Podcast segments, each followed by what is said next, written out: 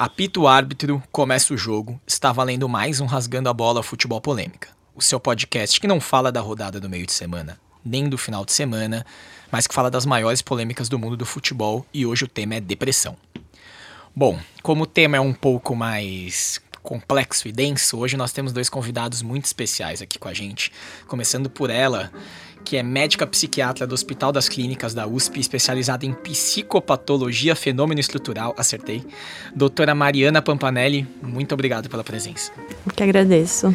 E aqui do outro lado, de frente para a Mari, temos ele que é médico pela Escola de Medicina da Santa Casa de Misericórdia de Vitória, no Espírito Santo, psiquiatra pela Faculdade de Medicina da ABC, especializado em dependência química pelo GREA da FMUSP, doutor Matheus Marim. Muito obrigado, Matheus. Valeu, galera. Um prazer estar aqui com vocês. E, ao, obviamente, ao lado deles, nossa mesa um pouco desfalcada hoje. Primeiro temos Rafael Oliveira, o Rafa. Boa noite. Daniel Groove, o Groove. Opa, hoje a vida amarga como ela é, hein? E ele que não está aqui com a gente, porque segundo a doutora Mariana, já soubemos, né? Marcelo Fernandes não está com a gente pelo primeiro motivo de afastamento de trabalho, que é lombalgia. Ele teve uma pinçada no ciático. Ei, não vai Marcelo, estar aqui com a gente. tá vendo, cara? Prioridades, velho. Famoso chinelinho, né? Bom, gente, vamos começar. É, obviamente, quem está acostumado a escutar o Rasgando a Bola aqui deve ter estranhado que faltou energia e efusividade no início do programa, mas foi proposital porque, lendo um pouco sobre o assunto, a gente chega à conclusão que os relatos levam um pouco a isso, né? Que quem sofre de depressão diz que é a ausência de, né? De vontade de sair da cama, de ir ao trabalho, de, de alguns casos mais graves, de viver, né? Então, antes da gente entrar no futebol, eu queria que vocês me contassem de um jeito, se der, tá? Um pouco mais simples para nós que somos leigos no assunto, o que é a depressão. Bom, primeiro falar que é muito legal a gente estar tá falando desse assunto, né? Que você falou de futebol polêmico, né? E futebol não é polêmico pra gente, né? Então, legal a gente poder estar tá falando de depressão, que é tão difícil, né? Perto de um assunto que é tão próximo do nosso país, né? é, do brasileiro. Perfeito. E depressão, a gente fala hoje, são muitas coisas que estão dentro da depressão, né? Então é um agrupamento de sintomas e a gente não tem uma causa específica, tem muitas causas. É um transtorno, não é uma doença, no sentido que a gente não sabe o que causa, não tem uma, um exame, não tem um, um exame de imagem, um exame de sangue que possa diagnosticar a depressão. Né? Então, elas são alguns sintomas que a gente sabe que responde de uma certa forma que evolui de uma certa forma, né? e responde a um tratamento. E esses sintomas, eles vêm do humor deprimido, que a pessoa está sempre muito triste, sem vontade de fazer as coisas, começa a se isolar. É, ela vai tendo menos energia para fazer coisas que antes eram simples para ela, essas coisas deixam de ser simples, começa a ser tudo muito pesado e fica tudo envolvido numa atmosfera né, de, de tristeza, de falta de esperança, de não ver mais saída. E tem graus né, diferentes, leve, moderado, grave, mas que todas precisam ser tratadas e é tratável. Né? Perfeito. Matheus, alguma coisa a acrescentar? Não, não, doutor Mariano falou muito bem, é verdade. É uma doença que a gente fala que é multifatorial, a gente não consegue descobrir qual é a causa predisponente, né? Ela falou muito bem isso aí. Ah, vale lembrar uma coisa que é até legal a gente conversar que muitas vezes as pessoas confundem muito o termo depressão. Então é muito comum. Ah, hoje está mudando, né? Até com uma coisa boa, mas antes as pessoas não davam devido valor à, à patologia em si. Antes era algo que era muito subestimado, as pessoas pensavam que era frescura, que a pessoa não ah, tem cabeça ruim, cabeça fraca, não quer saber de trabalhar, é preguiça. E não, é uma doença séria, é incapacitante, né? Como a Marina falou, é a segunda causa mais incapacitante. E uma coisa, uma marca que a gente tem que sempre pensar é o seguinte: é, para você falar com uma depressão, ele tem que ter esse conjunto de sintomas, como a Mariana falou muito bem, né, por pelo menos duas semanas. Então, o indivíduo tem que ter aquele quadro não é, vamos dizer, se eu fui mal numa prova, ou meu time perdeu, ou eu tô mal, briguei com a namorada, não posso falar que eu tô deprimido no dia seguinte se eu estiver mal. Isso é uma situação, uma reação que você está tendo, né?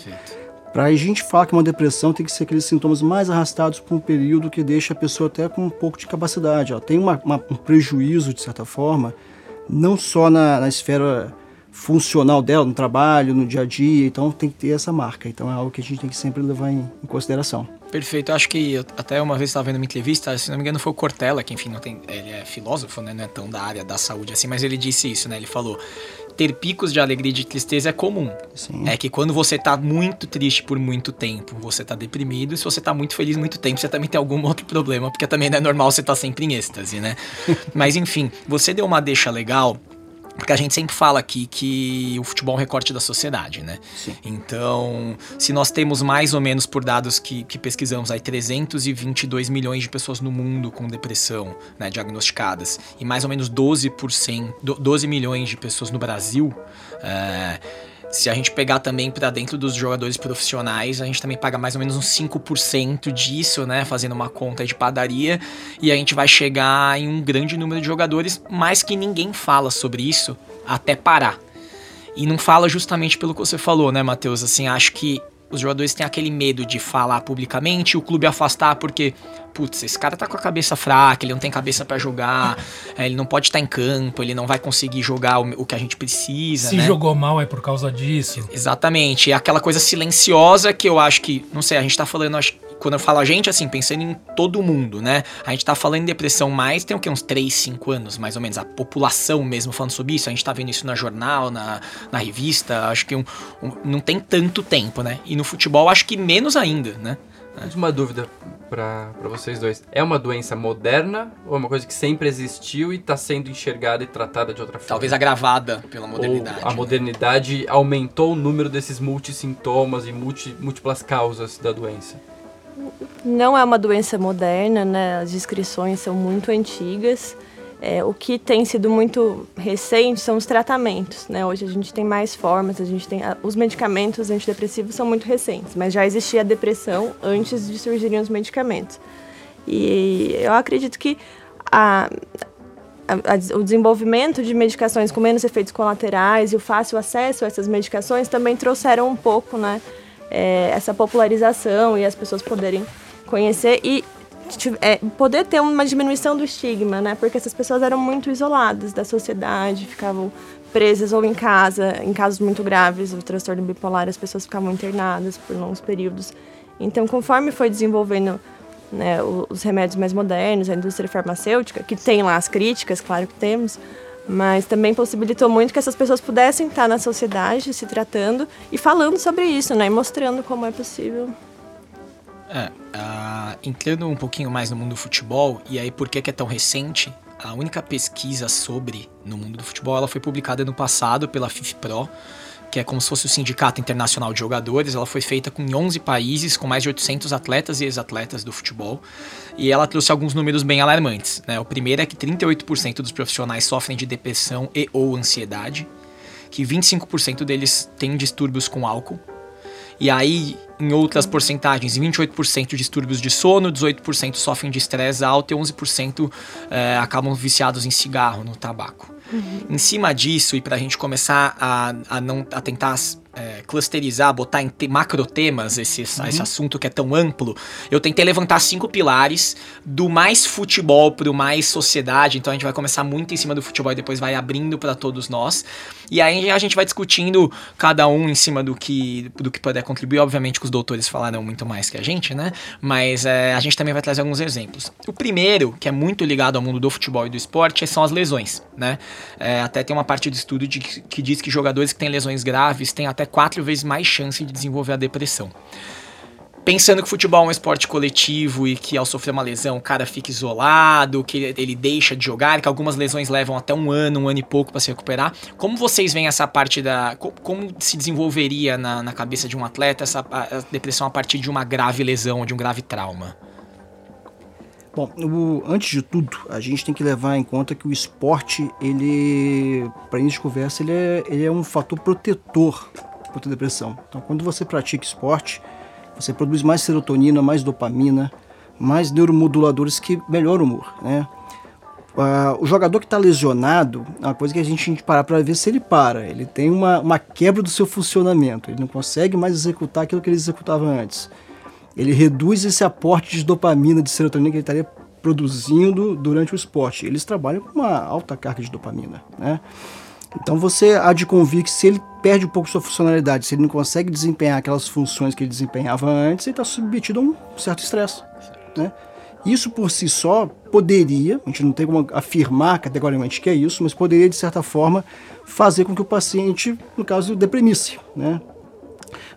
Uma outra coisa que, é, que eu achei interessante que você falou, realmente de fato, é a busca pelas substâncias. Né? O, é, também a gente tem que lembrar que paciente deprimido acaba buscando mais substâncias. Uhum. Os transtornos de humor estão muito associados com substâncias. Muitas vezes o álcool ele serve como um subterfúgio. Se o, a, o paciente está doente, está deprimido, ele vai querer buscar alguma forma para fugir desses sintomas que ele sente. Né? Uma, é como se fosse uma anestesia. Se a gente percebe que isso acontece na população normal, a gente tem que ver que o jogador de futebol vai passar pelo mesmo processo. Perfeito. Então é algo que. Perfeito. Acho, é, até entrando já nessa parte do, do, da fuga, né? Do, enfim, do gatilho que gera uma, uma busca por algo sintético, digamos assim, que supra essa, essa necessidade de dopamina, ou enfim. É, a gente tem exemplos o Cicinho, o lateral direito de São Paulo, foi pro Real Madrid e ficou dependente do álcool com 26, 27 anos.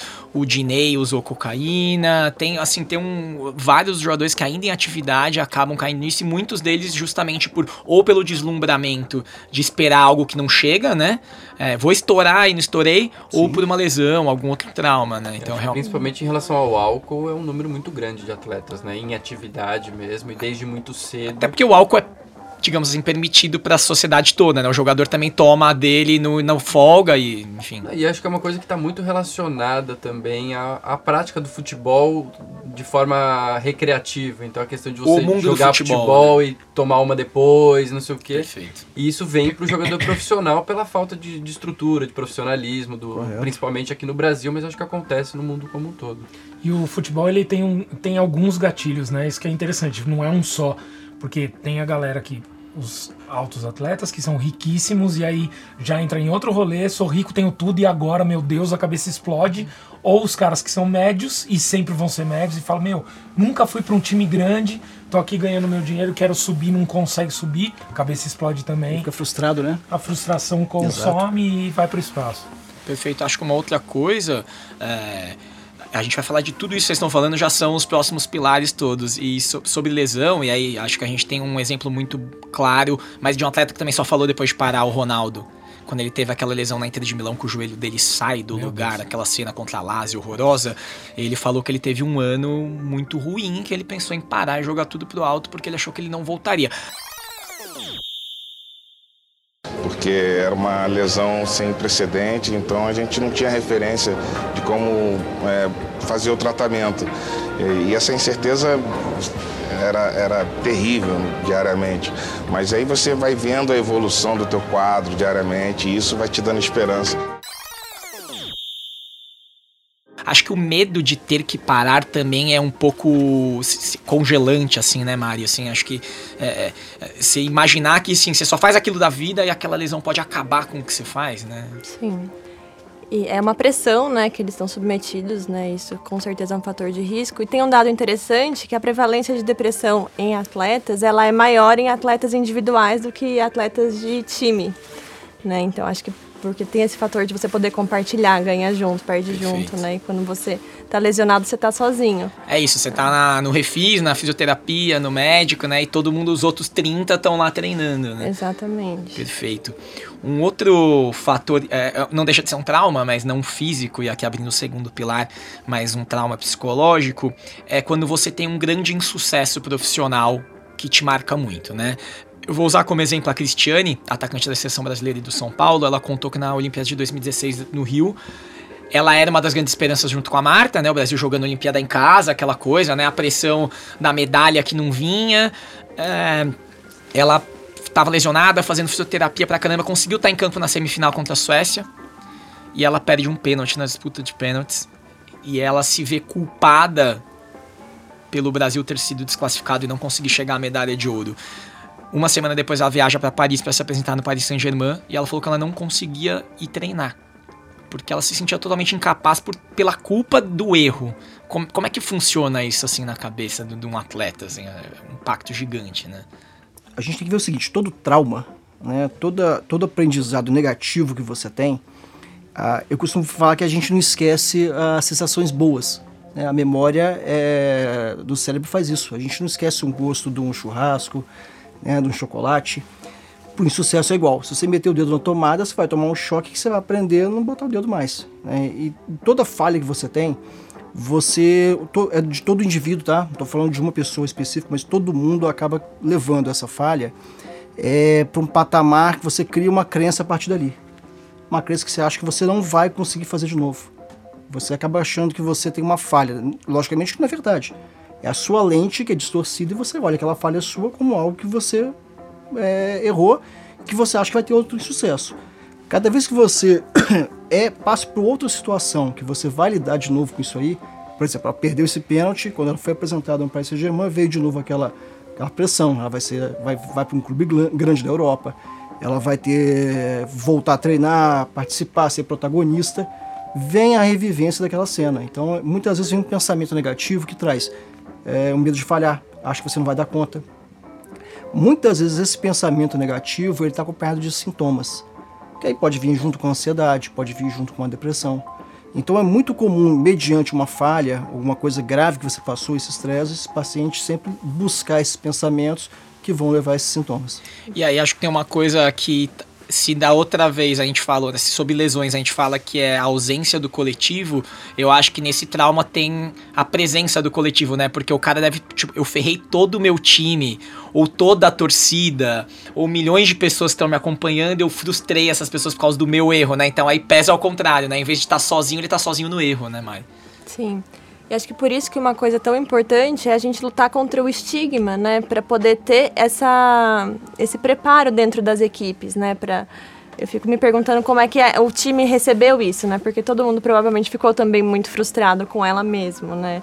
Então ela deve ter se isolado por não conseguir falar sobre isso, mas também as pessoas não sei se acolheram, é difícil acolher, né? E, e ter alguém para escutar, ter um profissional na equipe, eu acho que isso Sobre isso, a gente tem o dado último, da, talvez agora já tenha até mudado, mas os últimos dados do ano passado que a gente tinha é que só um quarto das equipes da Série A do brasileiro, ou seja, a gente está falando de orçamentos bons, é, tem psicólogos e psiquiatras no time acompanhando. O único, o único time do Brasil que faz acompanhamento com psiquiatras é, na rotina dos atletas é o Atlético Paranaense que ele tem uma equipe que trabalha sob variação de humor, eles têm vários fatores que não, só, não são só o ganhou, perdeu, machucou, enfim, eles têm um acompanhamento realmente é, é, fixo sobre isso, diz Rafinha. Mas nesse ponto eu só queria colocar uma coisa aqui que acho que é característica, do, não exclusiva do futebol, mas é uma característica do futebol que eu acho que é é, positiva nesse sentido, sobre o que a gente está falando aqui, que o futebol ele te dá a oportunidade muito rápido de você superar um trauma desse tipo, né? É o quarto domingo. É o quarto domingo, quarto e domingo. Se você foi mal na quarta, domingo você já tem a chance de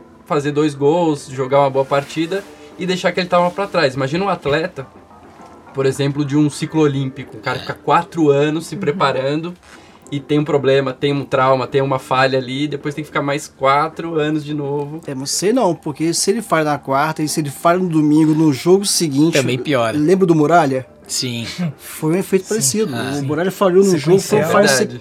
E aí entrou naquele. naquele Precisou trocar de time, né? trocar de time. Porque ele vai, vai já aquela cobrança que ele faz mesmo, né? A, a, a, torcida vai cobrar, a mídia vai cobrar. Mas o atleta, se ele não estiver preparado para aquilo ali, ele vai acabar sofrendo influência do meio. É. E por isso que é um assunto tão complexo, né? Porque aí tem esse ponto, tem o ponto também do, do de onde você pode superar, mas isso quando tem tudo a ver com futebol. Às vezes o cara não tá passando pelo futebol. Então, é esse Exato. negócio que eu tinha brincado. Ah, o cara tá riquíssimo, conseguiu tudo na carreira do cara. Se ele perder o pênalti outro é um problema qualquer, mas ele tem depressão na vida. Sabe? É, é o rolê de, sei lá, se ele tem. O relacionamento dele tá bom, se, se na família tá tudo bem, porque ele já tá longe há dois anos da, da família. Então, a bola de neve é gigante, né? Perfeito, e aí até você já abre sei, pra gente trazer o terceiro pilar, né? Aí parece até que a gente ensaiou aqui, que é justamente é, essa adultização e essa pressão que o atleta recebe, né? O garoto ou a garota que sai de casa com 8 anos de idade, vai morar no alojamento com mais um monte de garotos que eles não conhecem, muitas vezes longe da família, é, e que de saída vó, vô, mãe, pai, já tem que sustentar todo mundo. E assim, de repente, um, é um garoto ou uma garota que com idade de criança já tem responsabilidade de tudo, né? E acho que não é nem só sustentar com aquele salário de 800 mil reais que um garoto de base ganha, mas a expectativa de, do que ele vai ser no futuro e o que aquilo vai representar para a família como um todo. Assim, o, o moleque joga bem, tá na base lá ganhando os mil reais, já tá ajudando em casa. Mas acho que a pressão maior ainda é você, a família toda, falar assim: daqui a pouco esse moleque vai estar tá ganhando 100 mil, 200 mil, vai estar tá morando em outro país e vai segurar a família inteira nas costas, né? E aí, como é que a gente poderia tentar, a gente aqui que nunca passou por isso, mas tentar imaginar, é, Mari e Matheus, é, como o peso que isso tem putz, num jovem, né, numa criança, quando ele começa uma carreira, ter que sustentar toda essa pressão que não só é da família e dos amigos, como é da torcida, né, como é de todo mundo, né? Como é, como é que a gente pode ver isso, assim, pela ótica da psicologia da psiquiatria? Bom, te perguntar uma coisa para vocês antes. O que, vocês acham? Criança, o normal é a criança dar trabalho ou é a criança que não dá trabalho? Aquela criança que é certinha? O que, que, é, o que, que vocês acham que é o mais comum? Eu acho que dá, dá trabalho. Dá, dá trabalho. trabalho. Criança dá trabalho. Então, aquela criança que não dá trabalho, aquela criança que é o padrão pequeno adulto que a gente fala, que não dá trabalho nenhum, que é organizada, preocupada, a primeira coisa que a gente tem que ligar o alerta é para a ansiedade. Né? Então, você, o problema de você colocar muita responsabilidade uma criança, né? uma pessoa que já está brincando ou até estudando coisas mais simples, está né? Tá numa fase de aprendizagem, você acaba botando, submetendo ela a uma carga de estresse, uma cobrança exagerada, você tá, vai tá, é, um, é um prato cheio para você estar tá desenvolvendo doenças mentais quando for na, na, idade adulta. Então, é, a gente tem que ter muito cuidado com isso aí. Se você não tiver um, um suporte, uma base adequada para tratar, para prevenir uh, o surgimento de novas, novas doenças nessa população, a gente vai ter uma, uma geração nova de, de crianças que vão crescer com, com quadro de depressão, de ansiedade, né, um, um quadro de estresse. Então é bem importante a gente prevenir. É a primeira coisa que a gente tem que fazer. Né? Perfeito. Mari, algo a acrescentar? Não é, isso é importante, né, de ver o peso da responsabilidade, porque tudo que deixa a pessoa sem saída, né, ou com uma opção só, isso para o adoecimento mental é uma coisa muito perigosa. Então, quanto mais opções a pessoa tem, é melhor. A gente, quando fala de autonomia, a gente não está falando de autossuficiência. A pessoa ser autônoma na verdade, o conceito que a gente usa em reabilitação de casos mais graves são a pessoa ter muitas dependências, ela depender de muitas coisas. Né? Não é não depender de nada, mas ela poder ter vários laços né, que possam exportar. Então, quando o esporte vira aquele único laço, isso é, é, é perigoso. Sim, e o futebol tem muito isso, né? Porque o perfil padrão do jogador brasileiro é aquela pessoa que vem de uma origem muito humilde, que se não der certo no futebol não tem um estudo, não, não continuou numa carreira, tem, são raríssimas exceções. Assim, o Kaká, se não fosse jogador de futebol, sei lá, seria dentista. Mas, ou outra, qualquer outra profissão, porque ele fez, é, completou pelo menos o ensino médio, veio de uma família com uma, uma estrutura mais, é, mais forte tudo mais. Mas para a grande maioria dos jogadores é ou dá certo ou dá certo. E eles já entendem desde muito cedo que aquilo é a realidade, uhum. né? A família dele já, já olha já olha para ele meio como um bilhete de loteria ali, pronto para.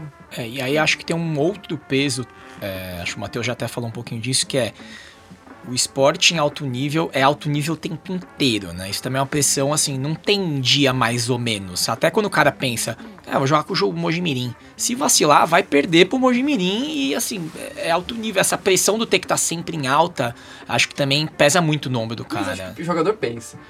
Não, eu acho que pensa, mas assim, essa, essa necessidade de vencer sempre deve ser muito, assim, deve ficar tilintando na cabeça do cara, sabe? É porque eu acho que a, a, a gente que tá fora disso, de, de, de, alta performance, a gente tem controle maior. Acho que a gente consegue, a gente no nosso trabalho, você tem aquele dia que você fala, meu Deus, hoje eu vou trabalhar na energia no vermelho aqui. Perfeito só vou aqui tá tudo. E na, o mundo não acaba. Tá tudo bem, você faz o que tem que fazer, apaga os incêndios que tem que apagar. Ninguém vai no seu trabalho te xingar embora. na hora que você for embora. Não vai, não vai. Se você não correr, se você não, não se der torcida, seu clube, o diretor, tá todo mundo de, em cima do alto rendimento. Então é, é, é mais um, uma malinha que você tem que carregar. É, complicado. Visão um pouco mais crítica sobre o jogador brasileiro, principalmente. Eu acho que são poucos os que são realmente atletas.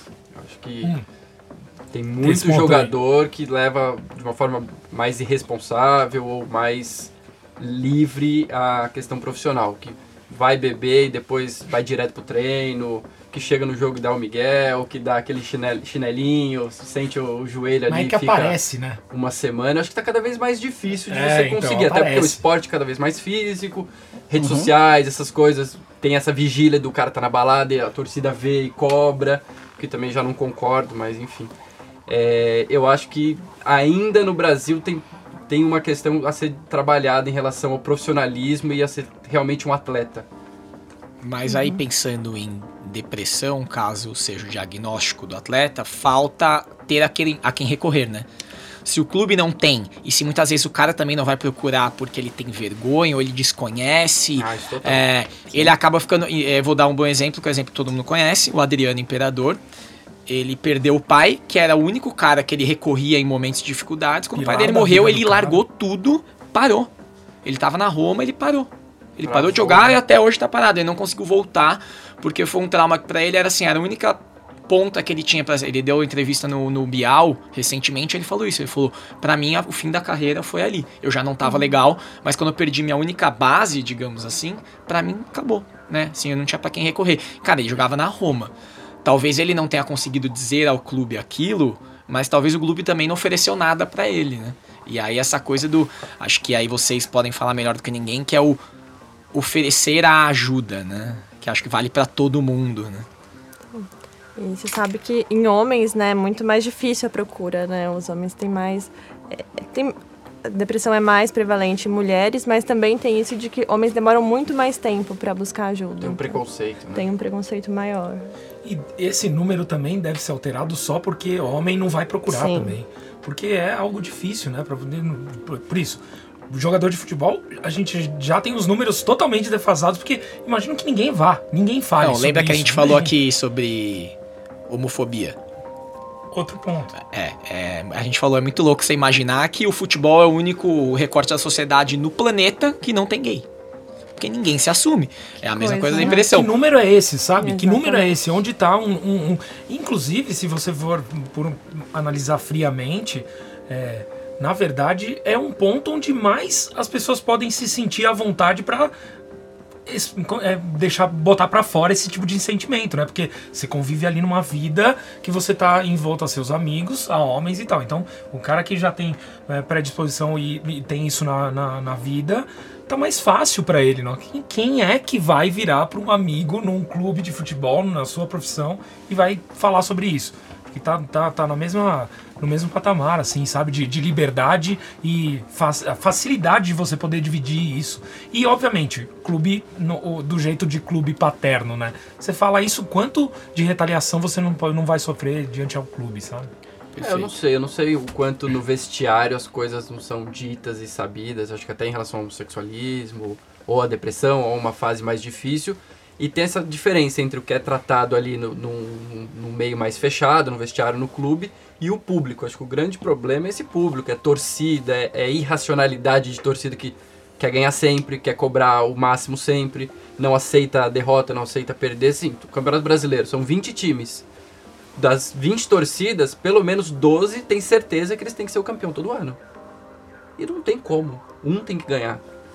Entendeu? Assim, o, o Flamengo esse ano, acho que em 40 anos, o Flamengo tem que ganhar dois títulos, gente. Flamengo em 2019, sabe-se lá quando vão ouvir esse Pois podcast, é, né? Vai que alguém 2009, achou o 2019. Spotify em 2078 e falou, cara, que ano é esse que o Flamengo ganhou o Tem brasileiro? torcida que fica um pouco mais mal acostumada que a outra, mas assim, não dá pra todo ano você ganhar sempre e essa cobrança da torcida. E qualquer sinal de fragilidade que o jogador demonstra publicamente, ele vira uma vitrine, vira uma janela para as pessoas apedrejarem ju- justamente aquele ponto. E aí já falamos sobre lesões, sobre os insucessos, né, os traumas do esporte, a derrota, a grande derrota, essa adultização e essa pressão que tem em cima do atleta, indo para o quarto pilar, e eu acho que esse já caminha muito mais para a nossa vida, né, de pessoas não públicas, mas que eu imagino que é potencializadíssimo para o atleta, que é o que vamos chamar aqui de síndrome de Neymar, que é a vida do Instagram é perfeita e não necessariamente a sua vida pessoal tá legal né?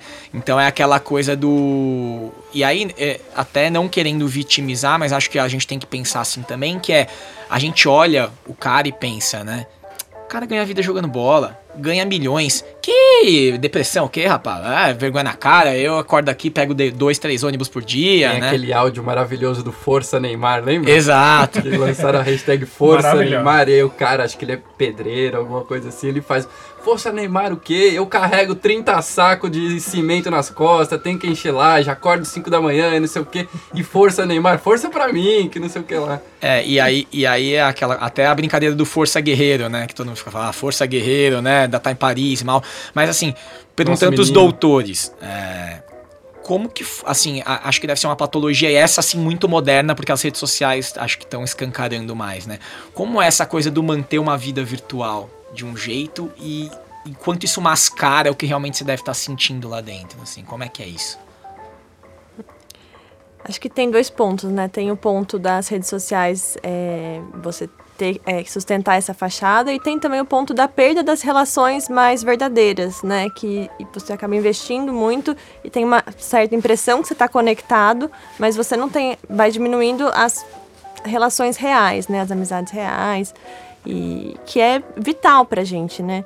Na, na saúde mental, as relações elas fazem parte da avaliação que a gente faz, de como a gente entende. Então, acho que sustentar uma vida, uma propaganda, né? Ter que fazer a sua propaganda o tempo inteiro gera esse desgaste, né? E gera essa coisa da mentira, de você não poder falar, de você achar que todo mundo tá bem, porque que tem alguma coisa errada comigo, né? Porque que pra mim não é tão fácil assim, mas ao mesmo tempo vai lá e posta uma foto dizendo que tá fácil, né? Então, é, isso vai fazendo as pessoas ficarem mais isoladas mesmo e, e perdendo essa coisa tão importante que a gente falou aqui tantas vezes de falar, né? De ter essa abertura.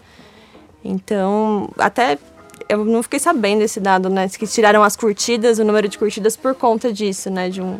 É, acho que agora podemos Instagram, falar como publicitários que É, é, vocês mu- sabem. Muito embora exista um lado mercadológico nisso, que é tirar um pouco as métricas. Assim, as curtidas elas vão caindo porque é mais redes sociais, menos gente. Então tem gente, o Facebook tá ficando de pessoas mais velhas, o Instagram é mais jovem, aí o TikTok é mais jovem ainda. Então, acho que além de ter o lado comercial, que é tipo, se minha métrica é curtida e minha rede tem menos curtida, eu, eu ganho menos dinheiro. Tem o lado que eles usaram, e acho que muitos influenciadores se expuseram para falar disso, muito mais do que atletas, né? De novo, acho que o atleta sempre tem um escudo maior, porque bate direto na, na opinião crítica sobre ele, de dizer que, putz, eu posto um negócio e se não tiver os mesmos 5 mil que eu tive ontem, eu vou ficar mal e isso vira um vício sem fim, né? Você cria uma expectativa que você quer atingir sempre aquilo ali. Né? Exato. Exato. E, e co- como você vê isso, Matheus, essa coisa da vida, né? A gente brinca, né? Do postar o prato no restaurante do outro, né? Não é o seu, você tá comendo pouco mortadela e, amigão, posso tirar pra, do seu sushi aí pra, pra postar aqui? Não, eu acho que a Mari falou muito bem. Ah, na verdade, quando você. um- Uma, o que diferencia nós humanos dos animais ah, é é a, a capacidade que você tem de comunicar e socializar com os outros. Né? Senão a gente vive que nem bicho.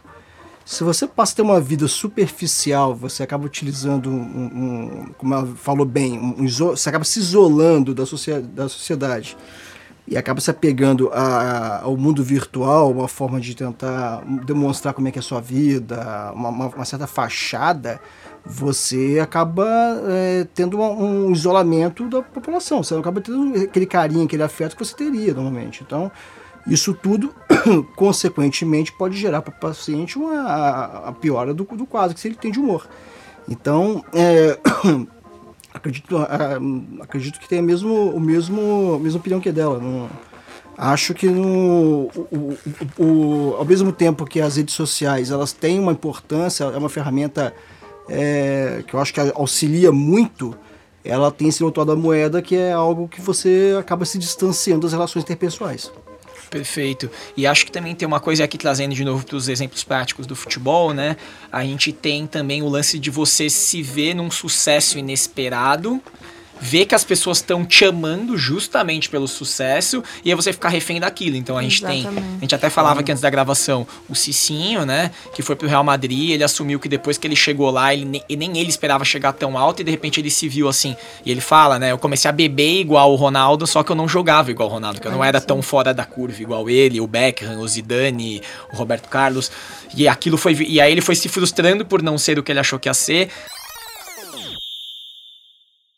Foi na onde que começou, ah, eu já não preciso mais treinar como eu treinava no São Paulo, porque eu já estou no Real Madrid. Eu não preciso mais concentrar para um jogo como eu concentrava, porque eu já estou na seleção brasileira. E numa conversa com, com psicóloga, uma psicóloga ali no São Paulo, ela me alertou sobre um problema. Ela falou: Olha, você me respondeu algumas perguntas aqui num questionário que eu fiz e você está com um grave problema. Você é dependente de álcool. E foi onde eu abri o jogo para eles. Eu falei: Não, eu menti para psicóloga, falando que eu consumo 4, 5 é, copinhos por dia, não. Eu consumo 40, 50. Então eu cheguei num ponto que, que eu sentava em um lugar e eu tinha que ir até alguém me carregar para casa. E tem um caso muito clássico no Brasil que é o do Jobson, que até hoje tá voltando, né? Ele estourando Botafogo, cocaína. Caiu, é brasiliense, antidoping de novo, cocaína outra vez. É, que acho que aí, e aí o Matheus talvez vai poder contribuir ainda mais, que essa coisa do procurar o que você não consegue ter em algo que, que, que não é o futebol mais, né? É, o atleta, uma coisa que a gente tem que levar em consideração é o seguinte, o atleta está acostumado com um alto aporte de dopamina, né? Eles jogam, a, tem uma produção alta de dopamina. Então, Acho que é tá isso que o Rafa falou, né? Quarta domingo, quarta domingo hum, altíssimo, né? Gente assistindo, gente cobrando. Sem contar com que eles treinam também. Então, Sim. não só o jogo, como treino. Então, alguns, alguns até treinam no tempo integral, de manhã e de tarde. Então, você tem que ver que esse paciente está acostumado com, aquela, com aquele aporte alto, com a produção alta. É, muitas vezes, quando ele não joga, quando ele está afastado, quando ele, ele precisa repor aquela, aquela, aquela forma de dopamina.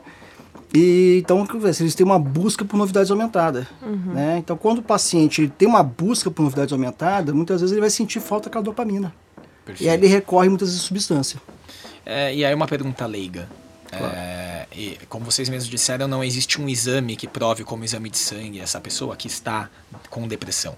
É, mas acredito que existam vários gatilhos. Você falou duas vezes sobre a ausência de dopamina, talvez também aquela coisa da adrenalina do jogo, né? É, é, existe alguma explicação, é, tem alguma ligação clara entre a ausência dessas substâncias com a depressão? Sim? Sim. A, a depressão, a fisiopatologia que a gente está acostumado é o seguinte: você tem uma redução da, da produção de serotonina, né, dopamina, esses neuromoduladores e o que o antidepressivo faz nada mais é do que ele impedir a recaptação. Então, quando você toma uh, o antidepressivo, ele impede que a enzima que degrade a sertralina, a, a, a, a serotonina e a dopamina, é, é, impede que, ela, que, eles clivem essa molécula. Então, a molécula fica mais tempo circulando. Então, por ter esse aporte maior, teoricamente melhoraria. Pode falar. Aí uma dúvida. Vocês falaram que não existe um exame que ele diagnostica a depressão. Isso. Por quê? Se vocês estão dizendo que tem essa relação química com a doença, o que vocês querem dizer é que só isso não, não é suficiente para caracterizar a depressão? Ela precisa estar combinada com sintomas comportamentais no junto dessa, dessa questão química? Ou é porque não é dosável. Você não, você não dosa, não tem um limite falar assim, olha, é, a partir de tanto, se eu fizer um exame, vamos dizer, deu é, X de dopamina, X de serotonina, posso falar que tem depressão? Não. Na verdade, como a Mari falou muito bem desde o começo, é um conjunto de sintomas. Então você fecha, o diagnóstico é sempre clínico, você vai fechar de acordo com os sintomas que o indivíduo apresenta, né? Não existe uma, um exame de imagem, até é uma das coisas que a gente até está vendo hoje na, nos congressos, na, nos estudos novos, que eles estão querendo achar algum biomarcador. Eles têm essa necessidade de querer achar alguma coisa que caracterize. Ó, tá vendo essa, essa enzima que a gente dosou aqui? Ela está aumentada em pacientes depressivos. A gente acredita que seja depressão. Mas na verdade não tem nada até hoje. O que a gente tem é sempre o diagnóstico é clínico. Você, é, a, a gente supõe-se que, se, a partir de experimentos, vem que realmente tem uma, uma um nível, um, uma queda desse nível sérico da, da, dos neuromoduladores, mas a gente não tem um exame, não tem nada que diagnostique. O diagnóstico é sempre clínico. E não são necessariamente níveis baixos né, de serotonina, são o aumento da serotonina ele melhora é, o humor né, da serotonina, da dopamina. Então, níveis iguais de serotonina podem ter, pode ter um paciente clinicamente deprimido, outro não. E aí você vai uhum aumentar esse aporte, né, aumentar essa disponibilidade desse neurotransmissor e a pessoa vai responder. Mas ao mesmo tempo também é, não é uma é, tá no sistema nervoso central, né? O cérebro é todo intrincado, ele é cheio de vias, então às vezes é uma via específica que tem o problema da serotonina e outras vias não, né? Então, tanto que os efeitos colaterais vai ter excesso de serotonina onde você não quer que tenha, né? Então a pessoa vai ter, ficar nauseada, vai ficar com Mais apática. mas, é. Então não, não é tão simples que nem uma sorologia, assim. né? Exatamente. E aí, vindo aqui pro nosso último macro tema que eu coloquei, pelo menos depois vocês podem trazer outros se tiver essa relação da depressão com, com um jogador profissional, a gente chega na aposentadoria. E aí que eu acho que é a coisa mais humana de todas que a gente falou, porque vai acontecer com todos nós numa hora, certo? Sim. É, e aí acho que já tem uma. A gente tá Ou falando. não, né? Ou não, é verdade. Tá mais pra... Muito bem lembrado. Colocando um, Boa um colocação. capítulo político aqui, talvez não aconteça mais, e aí seja um problema menos. Mas pro jogador de futebol vai acontecer porque é a idade, né? A gente sabe que o jogador de futebol aí tem 20 anos mais ou menos de Tá esticando longevidade. cada vez mais, né, isso. É, esticando mais, chegando na casa dos 40, mas também 40. Talvez começando mais tarde, né? A gente tem os dois lados, assim, no profissional, né? O cara talvez fique hoje mais incubado e hoje chegue com mais facilidade aos 40, mas também já caindo, né? Já não chega no alto nível. É, é raríssimo a gente ver 40 anos em, em time, vai, série A, Assim, assim, acho né? que como tudo a gente vai ver esse envelhecimento e essa manutenção de um nível Melhorando. alto de performance por mais tempo, né? Mas ainda não tá. E, e aí, pegando um pouco também a FIFPRO, a pesquisa falou com aposen- jogadores aposentados e constatou que de fato o álcool e o cigarro acabam virando um caminho natural para quem parou, né?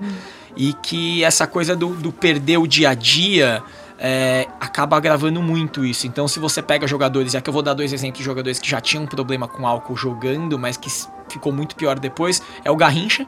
Né, todo mundo sabe a história do Mané Garrincha, é gênio jogando, mas gostava de um bom bar e depois que ele parou ele se acabou no álcool, né? É, enfim, foi o final da vida dele, inclusive. E o Paul Gascoigne, saindo um pouco do Brasil e indo pra Inglaterra, né? Que já jogou ali na década de 80 e 90. Cara, ele- eu vi uma foto dele, ele tá cadavélico, ele perdeu todo o peso dele, porque, enfim, é álcool, cigarro. E aí acho que passa muito pelo que o Matheus já começou a falar com a gente sobre a ausência da dopamina, da adrenalina e tudo mais. Mas assim, pensando também um pouco na nossa vida, o que, que a aposentadoria causa na nossa cabeça que, que pode levar à depressão? Pensa um pouco naquele conceito que eu tinha falado de da gente ter muitas redes, né, da, da autonomia, não ser você não ser dependente de nada, mas você ser dependente de muitas coisas, né? Você ter essa opção. Quando você constrói uma vida com uma alta dependência, né, gira muito em torno de um único eixo e você abre mão daqueles outros eixos, a chance de que quando aquilo acabar você fique desestruturado e e não consiga seguir o, o rumo da sua vida que você tinha planejado é muito grande, né? Então, em qualquer área a gente tem que investir nas diversas áreas da vida, em relacionamento, né, em estudo, em pensar o que, que vai fazer, porque a gente vai aposentar, mas vai continuar a querer viver. Se planejar também, né? Se planejar financeiramente também. Acho que até a cabeça mesmo, A né? cabe- Como é que vai ser quando eu parar ou, se possível, programar isso de uma forma gradual para não ser um, um choque tão grande assim. Eu acho que no jogador de futebol acontece muito cedo primeiro, né? Você tem literalmente uma vida inteira pela frente depois disso. E acho que a discrepância entre você tá ali na TV, todo mundo te adorando, te idolatrando num dia, no dia seguinte você abriu três postos de gasolina em Indaiatuba. É uma diferente. mudança muito brusca, né? É, porque acho que é isso também, né? Muitas vezes o cara para, e acho que hoje em dia mais ainda, é, porque até a década de 90 não ganhava-se tão bem assim como se ganha hoje, né? É, no mundo do futebol. Mas o cara pode até parar num, num esquema financeiro legal, mas ter a total ausência de, de, de não saber o que vai fazer mesmo, né? E aí acho que é isso, a falta de programação pessoal dele é, causa esse, esse- potencializa essa coisa do tipo, e agora, cara? O que, que eu vou fazer? E acho que entra um pouco no que a gente falou várias vezes aqui do amadurecimento, né? Que às vezes eles são privados desse am- amadurecimento emocional mesmo, né? Que conforme a gente vai crescendo, a gente vai aprendendo a jogar as coisas para o futuro. A criança ela não consegue esperar, né? Tem fome, quer comer naquela hora. E até o álcool é uma droga do presente, né? A cocaína também. É aquilo, é na hora. Você teve, você teve a gratificação. E a vida madura, ela vai exigindo que você jogue sua gratificação lá pra frente, né? Que você entenda que você tá fazendo uma atividade física hoje para ter um benefício daqui a alguns meses, né? E acho que eles vivem muito em função do presente, tudo muito rápido, muito intenso, e talvez não amadureça muito isso de conseguir jogar pra frente, pensar como é que vai ser o futuro, né? O presente fica muito intenso e a hora que esse presente já não é mais tão intenso, é, vem um, um, vácuo, um vazio, né? Que abre espaço para droga, né? Para cocaína, álcool, enfim. Pagode. Pagode. Pagode é a salvação. Pagode é a salvação. É salvação, é. eu sou do time que é, é salvação também. É. Como, como se o groove não ouvisse pagode. Ele inclusive tocava pagode, é bom lembrar. Não precisa saber disso. Procura no YouTube. Procure saber. Só procure no YouTube.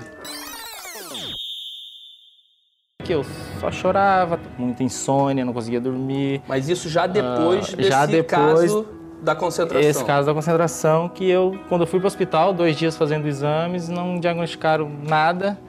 E aí eu fui entender que eu precisava procurar uns profissionais. E aí o pessoal do Santos me auxiliou e procurei psicólogo, psiquiatra. Uh, comecei a fazer tratamento com medicação, com medicamento. Então, aquilo para mim foi um choque muito grande, porque, como eu disse, eu sou um cara tranquilo e eu me cobrava muito em não querer. A gente acaba esquecendo as pequenas coisas da vida. Bom, gente, é assim, a gente tentou de uma maneira leiga e acho que o importante é que era falar sobre a depressão. Óbvio que colocando o filtro do futebol a gente traz mais gente que talvez não, não leia sobre, porque a gente tá falando aqui de atletas, né?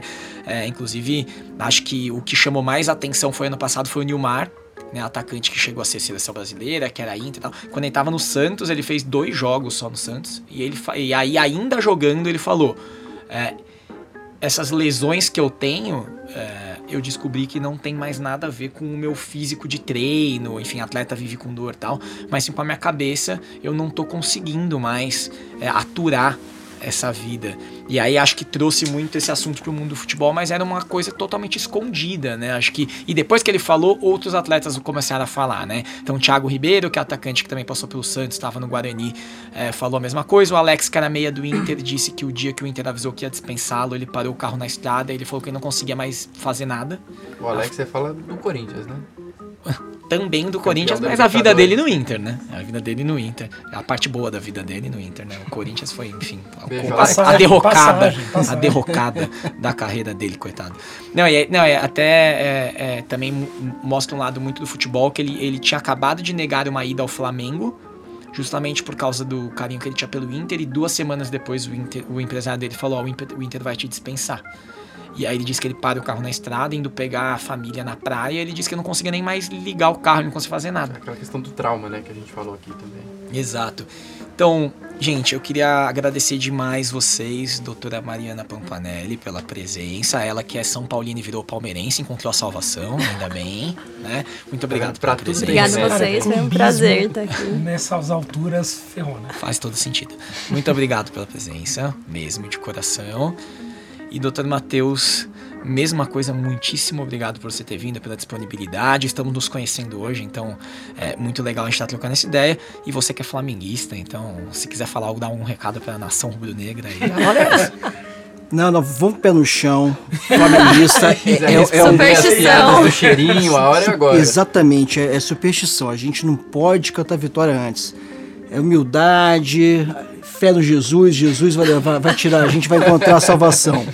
Um abraço, galera, valeu, foi um, foi um prazer, satisfação conversar com vocês, um papo super descontraído, né, um papo interessante desse aí, eu que agradeço. Muito obrigado, Rafa. Obrigadão. Obrigado, obrigado vocês dois por, por poderem dividir um pouquinho com a gente esse conhecimento, que pra gente aqui ficar falando besteira de futebol toda semana também é legal.